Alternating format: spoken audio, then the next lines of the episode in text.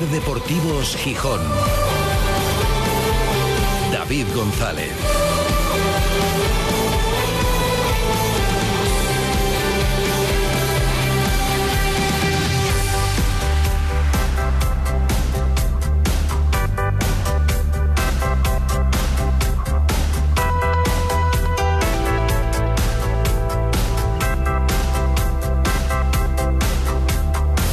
Lunes 27 de noviembre de 2023. Buenas tardes, bienvenidas, bienvenidos a Ser Deportivos Gijón. El Sporting quiere volver a dormir segundo, que estaba muy bien, la verdad, durmiendo segundo y en puesto de ascenso directo como las últimas tres semanas.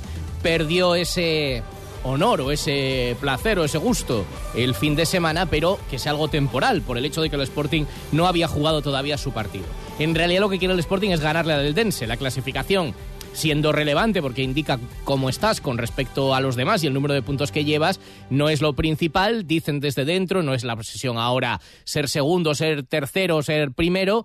De hecho, quieren alejarse un poco de esa visión permanente de cómo va la tabla y no distraerse en ese sentido por parte de los futbolistas de puertas para adentro, pero hombre, reveladora también de cómo vas. Así que lo que quieren es ganar su partido de hoy, que además de devolverle al Sporting esa segunda plaza que le quitó el Valladolid el viernes y hacerle subir del quinto puesto que ahora mismo ocupa de nuevo al segundo y que le serviría además para recortar diferencias con el líder, el Leganés, que con suerte y bueno, vamos a decir suerte, solo pudo salvar un empate frente al Racing de Ferrol. Suerte y decisiones muy polémicas favorables al Leganés en el partido contra el Racing de Ferrol, la verdad. Y no son las primeras esta temporada pues le podría recortar dos puntos. Como solamente empató el líder, se pondría el Sporting si gana más cerca de lo de arriba. Y serviría además para romper este pequeño bache de dos partidos contra equipos de abajo sin ganar y para volver a ganar en el Molinón, donde no ha perdido, pero el último partido no lo ganó, fue un empate. Así que eh, para mantenerse invicto y a ser posible, sumando más victorias en el Molinón, afrontar el partido de hoy, que pasa un poco así de aquella manera, es un lunes a las nueve de la noche con la meteorología que hoy tampoco acompaña mucho, la verdad.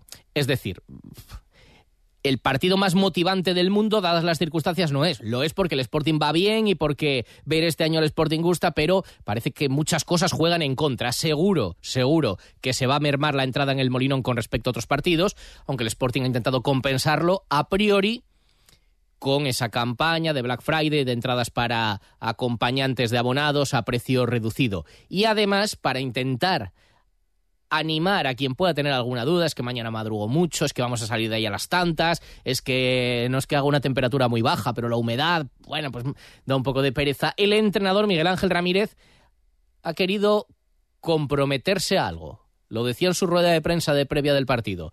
No solamente comprometerse, sino además pedir algo a la afición del Sporting. Sí, se lo voy a pedir. Se le voy a pedir. Que, que vayan eh, porque va a merecer la pena acostarse tarde y levantarse temprano. Y se van a levantar temprano felices de, lo que han disfrutado en el Molinón. Sí se los quiero pedir que hagan ese esfuerzo y, y que nosotros sintamos esa responsabilidad, esa presión de que valga la pena acostarse tarde y levantarse temprano. Pues a ver si vale la pena de verdad, si el Sporting gana y juega como lo está haciendo, pues seguro que lo merecerá. Vamos a ver a cuantos que tuvieran alguna duda, voy o no voy, les puede convencer el mensaje de Miguel Ángel Ramírez, del entrenador del Sporting, que además después de las palabras también de David Guerra, el presidente ejecutivo la semana pasada, diciendo, vale bien, hemos hecho un primer tercio de liga del que estamos satisfechos, pero no nos vale con eso. No nos vale, no nos vale para ser primeros. Ahora mismo el equipo es quinto, tiene hay que seguir y de hecho hay que mejorar todavía. Mensaje de exigencia interno que Ramírez también comparte. No quiero complacencia ni conformismo. Tenemos siempre que aspirar a más y mejor.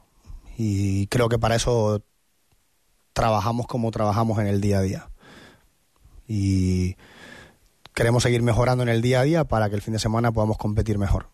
Y tenemos que aprovechar eh, lo bien que lo estamos haciendo, el buen grupo que tenemos, lo bien que trabajan, las posibilidades que tenemos además de tener una plantilla amplia, de que cualquiera que el que entra lo, lo hace bien, eh, para, para seguir luchando por lo máximo que nos dé. Es decir, al final de la, de la liga nos dirá la, la tabla donde merecemos estar.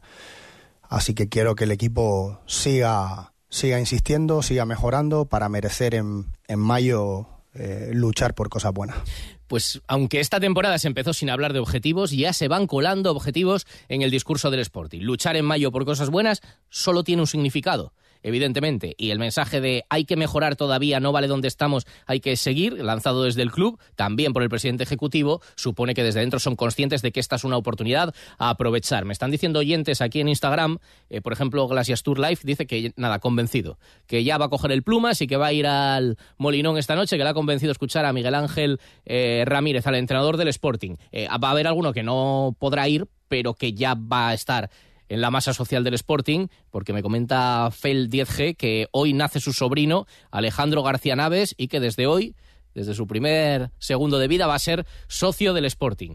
Y aprovechando esta oportunidad, siempre hablamos de que el Sporting tiene que poner el resto también como club también en los despachos para intentar aprovecharla y que tiene que intentar reforzarse en el mercado de invierno y en la delantera, que es evidente por más que de momento se vaya cubriendo con goles de algunos de los que están en para ese puesto o de los que están apareciendo también, como decía Ramírez, bueno, hay que exigir el gol no solo a los delanteros, también al resto, luego lo vamos a escuchar, pero sobre todo a los delanteros. Gaspar dice, a mí, a mí, no me digas nada, que yo ya estoy metiendo los míos, pero sobre todo a los delanteros. Y Fon Zurich apunta que Rubén Castro está sin equipo y que ahí lo deja. Bueno, tendrán que mirarlo. Hay que mirar a este mercado porque lo de más adelante está todo en stand-by, entre otras cosas porque en qué categoría va a estar el Sporting el año que viene. Pues claro, no es lo mismo la planificación. Tampoco la renovación de contrato de Ramírez está sobre la mesa. Y también por eso se le preguntó al entrenador. Yo estoy bien ahora mismo en el Sporting y soy consciente de, que cumplo contrato el 30 de junio. Y que sé que hoy estoy en el Sporting y lo vivo, o sea, vivo cada día como si mañana ya no estuviera. Y valoro lo que me va pasando, valoro el día a día porque sé como entrenador que hoy puedo estar aquí y la próxima semana no.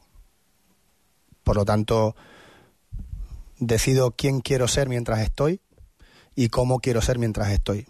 Sé que eh, hay fecha de caducidad, el contrato dice el 30 de junio, pero el fútbol te dice que, que puede ser en un par de semanas. Así que mientras estoy quiero disfrutar al máximo como lo estoy haciendo ahora. Pues tampoco habla nada de planes de futuro Ramírez, no dijo nada en su última comparecencia. Habrá que esperar. Yo imagino que todo será, bueno, pues confiarlo a si todos estamos contentos, seguirá Ramírez. Pero él dice, el contrato dice el 30 de junio, pero puede ser antes. No dice, también puede ser después sí, todas las partes estamos contentos y seguimos. Bueno, enseguida vamos a analizarlo todo. Evidentemente hoy es lunes sin tertulia, es lo que tiene este fútbol en días peculiares. No vamos a analizar un partido que no se ha jugado. Igual podía. No, no podíamos, no podíamos. Así que mañana tendremos la tertulia. Yo os avanzo que va a estar con nosotros mañana. Toca madera, que no pase nada, pero bueno, Roberto Canella, el ex del Sporting, mañana va a analizar, ojalá, la victoria de hoy frente al Eldense. Ahora vamos a analizar la previa, lo que se dice aquí y allí, los planes de los dos equipos para afrontar el partido y enseguida también la valoración con Manfredo Álvarez, no solamente del partido, sino de un encuentro ayer, como siempre, muy emotivo, el homenaje de los veteranos del Sporting a Joaquín Villa y a Esteban Gutiérrez. Escuchamos a Joaquín Villa y vamos a escuchar a Esteban, uno de los dos que recibió la insignia de oro ayer en un acto. Bueno, y demás cosas referidas también a lo de ayer y al momento que vive la Asociación de Veteranos del, del Sporting y el resto de lo que nos deja un fin de semana, por ejemplo, en el que hay que hacer un llamamiento, bueno, ya lo sabrán ellos, a los equipos asturianos del segundo nivel que tenemos ahora mismo en fútbol masculino. Están el Sporting y el Oviedo en segunda y los siguientes son los que están en segunda federación. Hay cinco.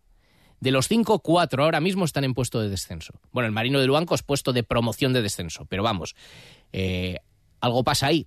Evidentemente el panorama es complicado, menos el Unión Popular de Langreo, que está haciendo una gran temporada.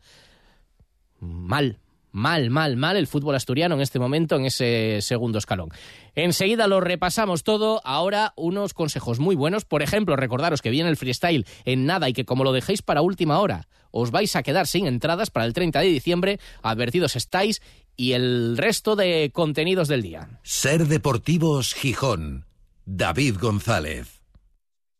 Un año más llega a Gijón la Copa Leomotor de Freestyle No te puedes perder el desafío entre el cinco veces campeón del mundo Michael Melero frente a Edgar Torronteras, Dani Torres y las jóvenes promesas. Si creías que lo habías visto todo, te equivocas. Ven a verlo. Sábado 30 de diciembre a las seis y media de la tarde, Palacio de Deportes de Gijón. No te quedes sin entrada. Cómprala ya en la web de Uniticket y Motos Gijón. Con el patrocinio de Ser Gijón. Hay otra forma de ahorrar para tu jubilación. Lo más importante es explicar bien. Que entiendas bien cómo planificar tu futuro. Y así poder decidir. Solo alguien que te lo explica todo, como nuestros gestores y gestoras, puede ayudarte a ahorrar para tu jubilación. Explicar, entender, decidir. Laboral Cucha. Hay otra forma. Infórmate en tu oficina más cercana o en laboralcucha.com. Tsunami Season Festival 2024. Los próximos 20 y 21 de julio vuelve el festival de punk y rock más importante del país. Con Bad Religion, Royal Blood, June Blue, Descendants, Alkaline Trio, Enter Shikari, Arde Bogotá y muchos más. Entradas a la venta en www.tsunamisession.com a partir del 23 de noviembre.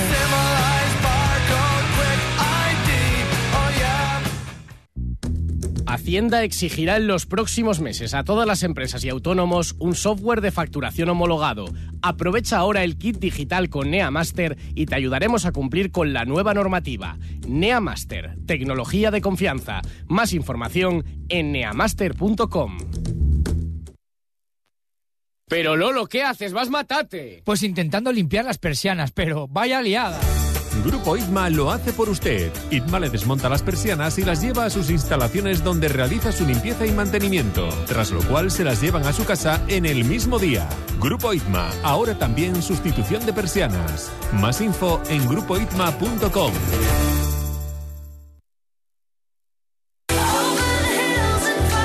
Ser Deportivos Gijón. David González.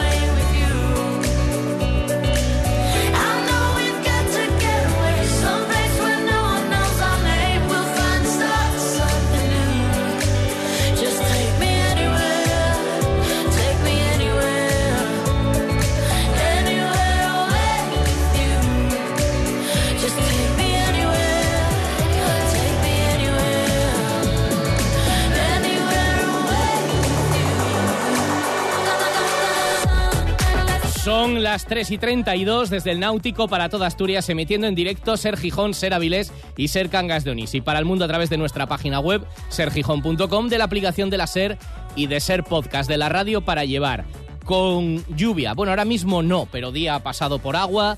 14 grados de temperatura, previsión de que también pueda llover a lo largo de la tarde y también que pueda hacerlo. Y evidentemente ha caído la temperatura y va a estar fresco hoy en el Molinón para el partido que cierra la jornada 17 en Segunda División. Juega el Sporting, quiere volver a situarse segundo, recuperar la segunda plaza en una jornada en la que esta sí en esta han ganado casi todos los de arriba, han puntuado todos los de arriba y han ganado casi todos, porque ganó el Valladolid el viernes, que por eso es segundo, pero el Sporting si gana su partido de hoy le empata puntos, tiene mejor eh, golaveraje, así que se volvería a poner segundo. Y ganó el Español, y ganó el Eibar, y ganó el Racing de Santander, empató en casa el líder, ya digo, con polémica, pero empató el Leganés con el Racing de Ferrol, así que de los de arriba. Luego ya hay un pelotón ahí, el Tenerife, que se dejó puntos y ayer salvó al final eh, contra el Cartagena por lo menos el empate.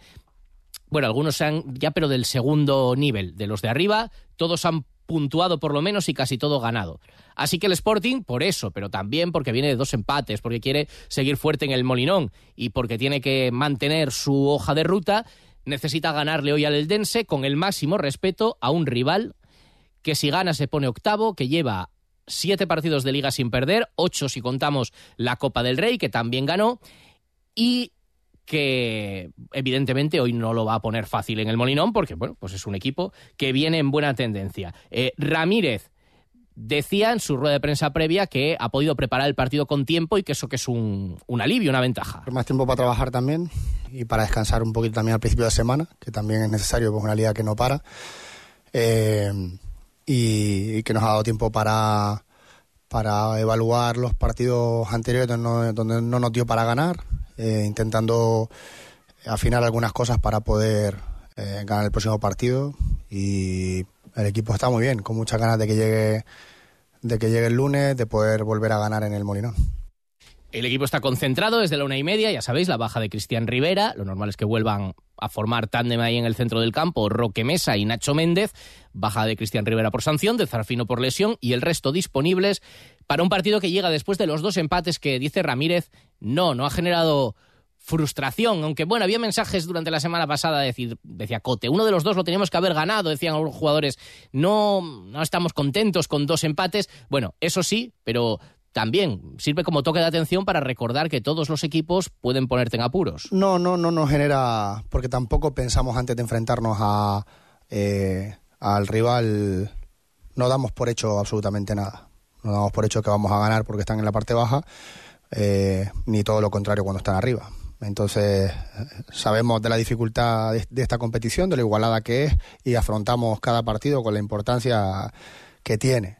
Eh, no nos genera ningún tipo de ansiedad, pero sí que, obviamente, si queremos seguir estando arriba, si queremos seguir siendo competitivos, eh, tenemos que, que volver a, a, hacer las cosas para, para, o sea, incluso hacerlas mejor, porque los dos últimos partidos no nos dio para ganar, por lo tanto tendremos que hacer más cosas durante más tiempo, mejor de la que las hicimos para poder ganar. ¿Y qué cosas concretamente tiene que mejorar el Sporting con respecto a los dos partidos anteriores? A ver, son pequeños detalles. Eh, uno con respecto a al, al descontrol o, dominio de transiciones que puede haber un partido en el que, aun contando con espacios, si no estás siendo capaz de terminar las jugadas, tienes que evitar eh, jugar en ese, en ese juego de transiciones siempre y cuando pues eso no, no esté siendo eficaz ni beneficioso para ti.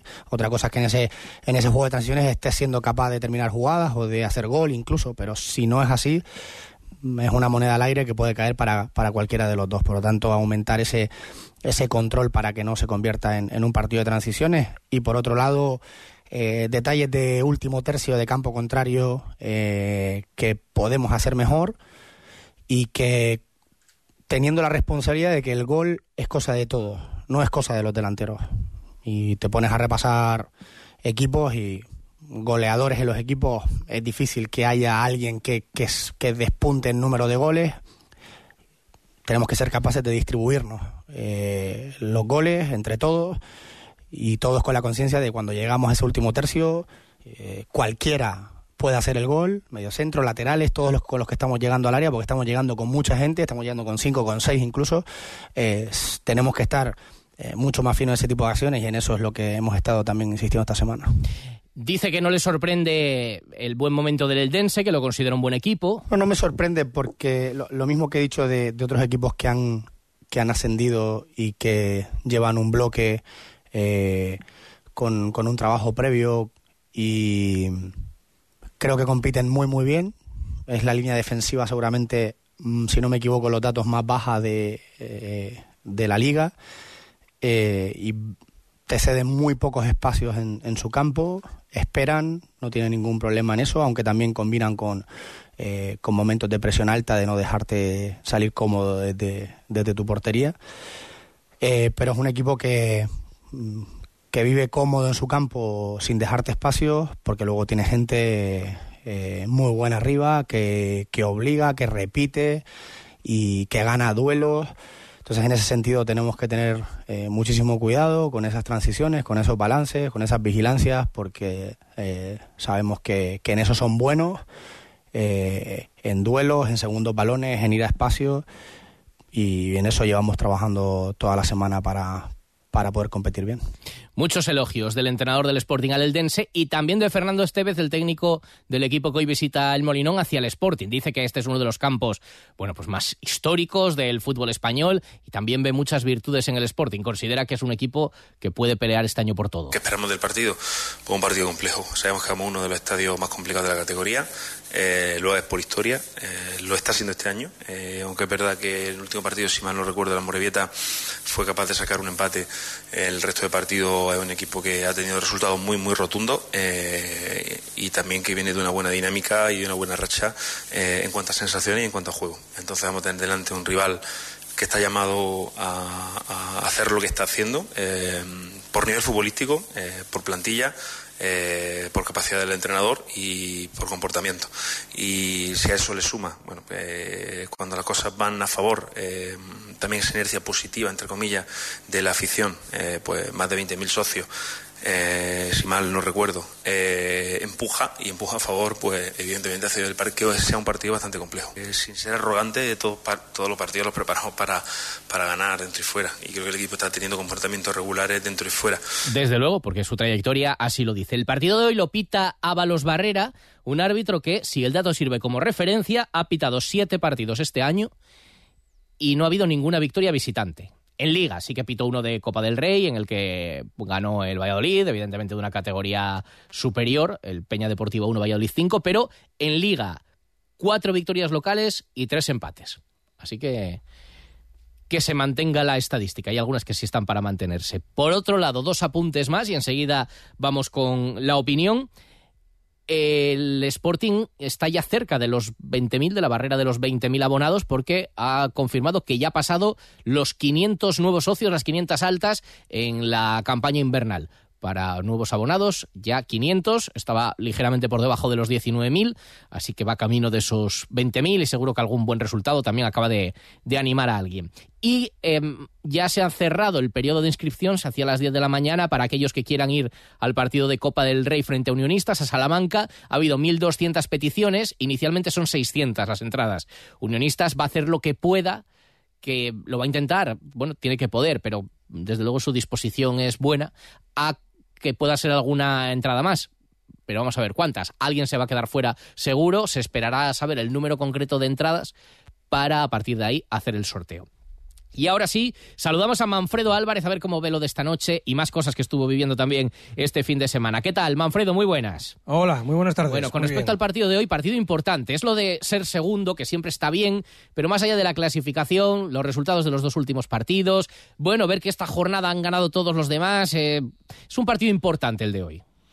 Yo creo que es un partido eh, que puede marcar de nuevo la, trayectoria del equipo. Viene un recién ascendido Creo que jugó solo aquí en una eliminatoria de Copa del Rey, con lo cual también es un día histórico. Va a ser la primera vez que se encuentren el Sporting y el Dense en Liga. Se le entregará, como siempre, a los equipos que visitan por primera vez en el Molinón. Supongo que se mantendrá esa costumbre, un reconocimiento, o sea, una placa y tal de la primera, la primera visita a Gijón.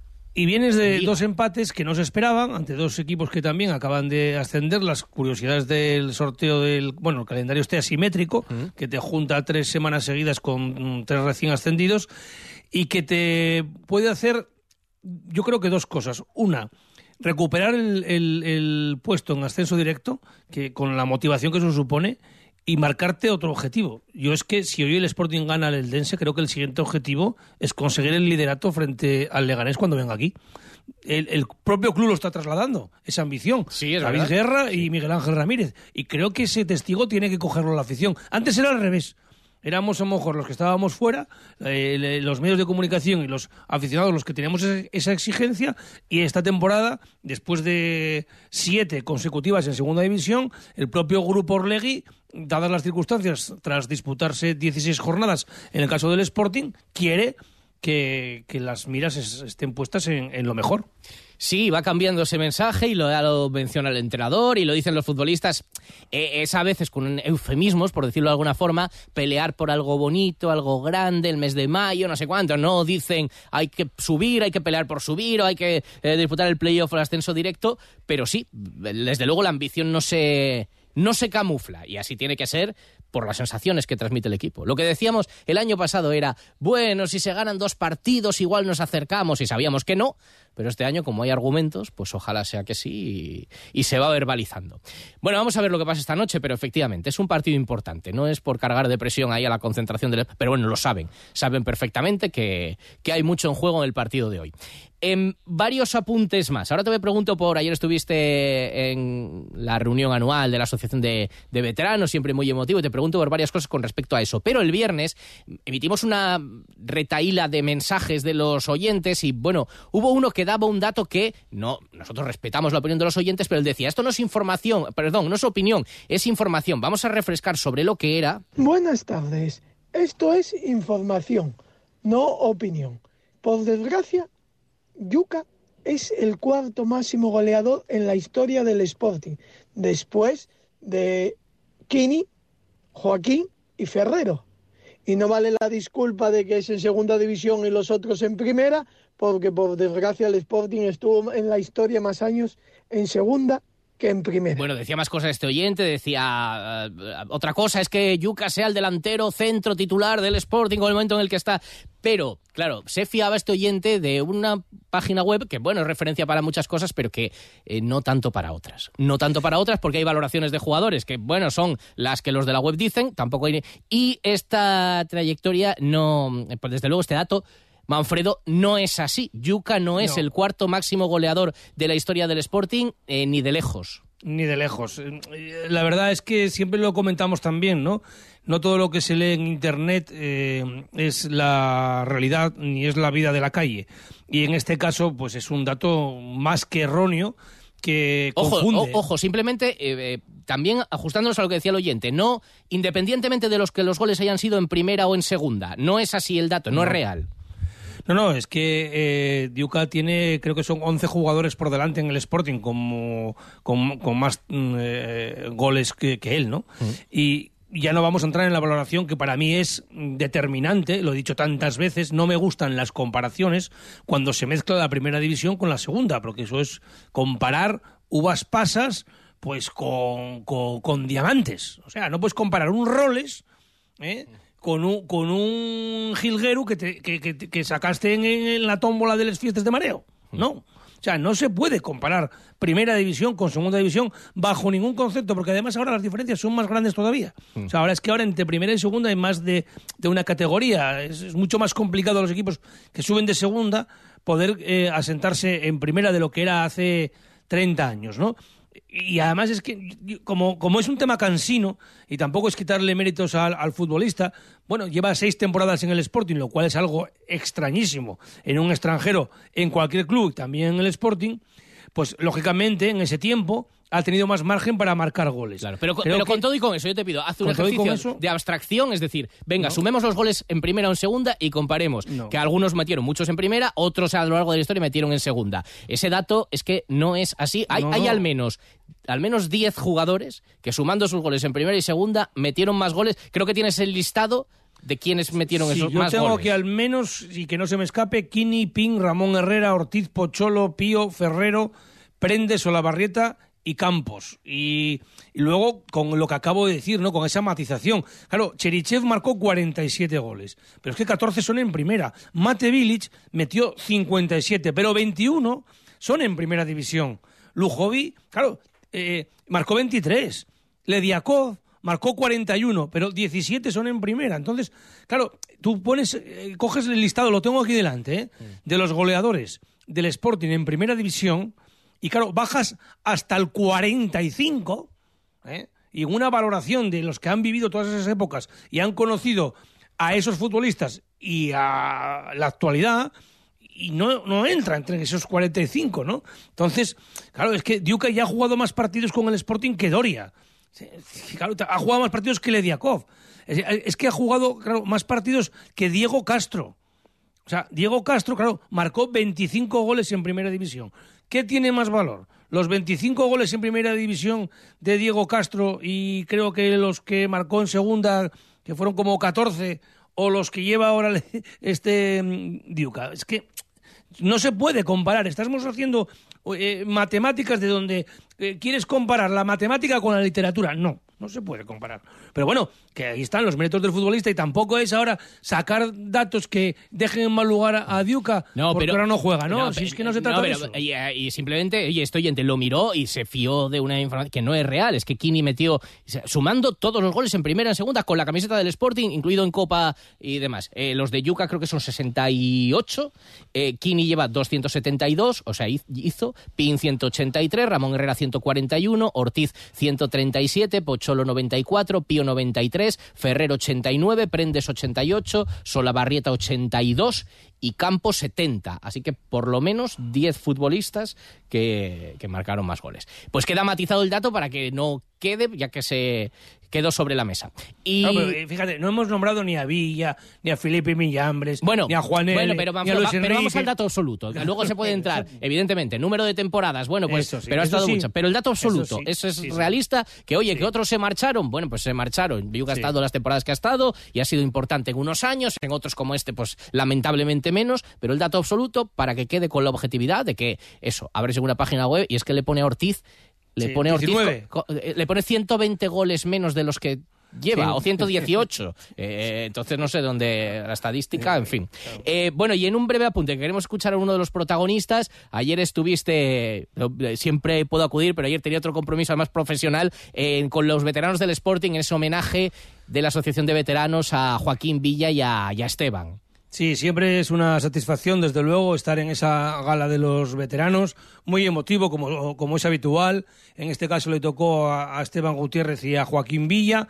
¿eh? Los dos tuvieron, además una trayectoria paralela como futbolistas. eh, y mm, bueno, mm, dos detalles, ¿no? Uno, se alargó mucho la asamblea del- de la Asociación de Veteranos y sabemos por qué hay una pequeña discrepancia, diríamos, entre eh, dos sectores de los veteranos por la continuidad de Joaquín Alonso como presidente, porque algunos lo ven incompatible que sea presidente de la Asociación de Veteranos y sea también un hombre importante dentro del club, como, como responsable de relaciones institucionales y además casi uno de, de los brazos derechos, por decirlo así, brazos derechos solo hay uno, ¿no? Pero para que se entienda, de- de David Guerra, ¿no? Sí. Y hay quien dice que es como si eres la patronal y los sindicatos. Eh, Hombre, no sin es lo- embargo, no es lo hay- mismo, no No, es lo lo mismo y hay un núcleo también importante de los veteranos que consideran que no hay ninguna incompatibilidad, sobre todo porque el Sporting está siendo más receptivo que nunca con la Asociación de Veteranos. Es decir, las condiciones que tienen ahora mismo la Asociación de Veteranos con respecto al Sporting desde que llegó el grupo Orlegui son las mejores de la historia. Eso no voy a entrar en detalles, eh, me lo comentaron y nunca hubo un- una gestión eh, directiva del Sporting que fuera eh, eh, tan cercana a los veteranos como ahora. Sí, a pesar En de cierta cuanto- discrepancia que había en cuanto a, por ejemplo, a la sala que tienen habilitada, mm, que en Sí, su día les cedió el ayuntamiento. Sí, eso, bueno, esa es la- una discrepancia porque tenían un local que era de los, que- de los veteranos en exclusiva en el Molinón y ahora se utiliza después de los partidos también para los familiares que tradicionalmente esperaban, cosa que estaba muy mal, en el garaje. Ya. ¿eh? Eso no, no está bien. Y a partir de ahí, en, en equipaciones, en apoyo económico, en pases, en deferencias, en atención, la- las relaciones de, los, de la Asociación de Veteranos con el Sporting, en este caso con el Grupo Orlegui, es excepcional. Otra cosa es lo que acabo de comentar, ¿no?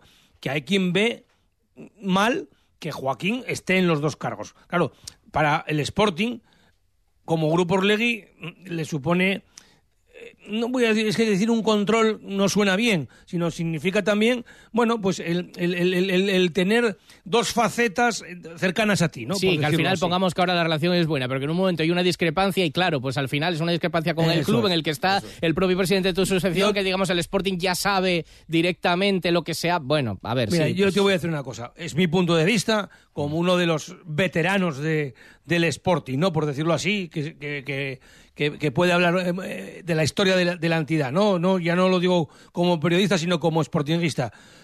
Difícilmente se va a encontrar a alguien mejor que Joaquín Alonso para encabezar la presidencia de la Asociación de Veteranos. Sí. Pero bueno, dicho lo cual, Su que- acuye Dios, tú quien yes. tienen Se que, en el tienen, tienen que ser, eh, es un organismo en el que tienen que ser sus miembros los que es- decidan.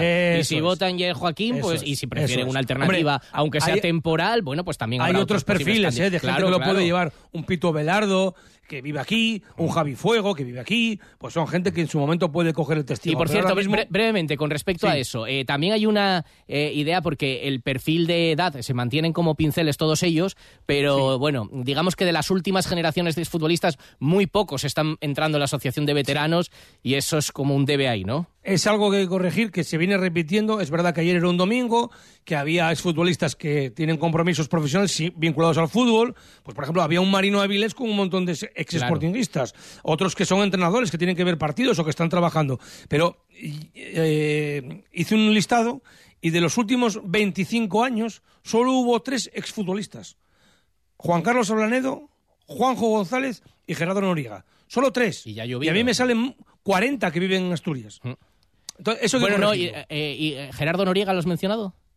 Sí, sí, Juan Gerardo, Carlos Ablanedo, Gerardo, vale, Juanjo Juan. González y Gerardo Vale, Noriega. vale, vale. Esos tres. De los últimos 25 años, solo tres hubo ayer en, en esa gala de los veteranos. Eso hay que corregirlo. Pues sí. Eh, vamos a escuchar a Esteban, ya escuchamos en la previa a Joaquín Villa, Esteban, uno de los, Esteban Gutiérrez, uno de los homenajeados que charlaba con Manfredo. Manfredo, nos vemos en el Molinón, que sea un buen día hoy, muchas gracias. Ahí estaremos. Esteban, ayer con Manfredo. La verdad que estoy muy contento. Bueno, eh, eh, imagino que va a ser difícil dirigirse a tus compañeros, ¿no? Son muchos recuerdos. Son muchos recuerdos y además soy muy tímido, lo paso muy mal, entonces eh, haré lo que pueda. Bueno, vamos a, a hablar de la lección que sabes, que es eh, tu etapa en el Sporting. ¿Cómo llegas? Que llegas con Joaquín Villa juntos desde pequeños, ¿no? Sí, además eh, coincide que yo vengo de Oviñana en- en- siendo juvenil, coincidimos en el Beriña, luego marchamos los, los dos más, más eh, otro compañero más al Ensidesa y luego volvemos a Gijón al Sporting. eh, Villa y yo también, y Ballina, ¿no? Pero en este caso Ballina falleció y entonces eh, no puedo estar aquí hoy, yo también estaría premiado. Es una pena, sin duda, pero nos quedamos con los buenos recuerdos de esos años del Sporting en los que jugar la Copa de la UEFA era lo normal. Sí, eh, quedar entre los diez primeros también. Entonces, bueno, son años maravillosos que los recuerdo con una ilusión y una alegría enorme.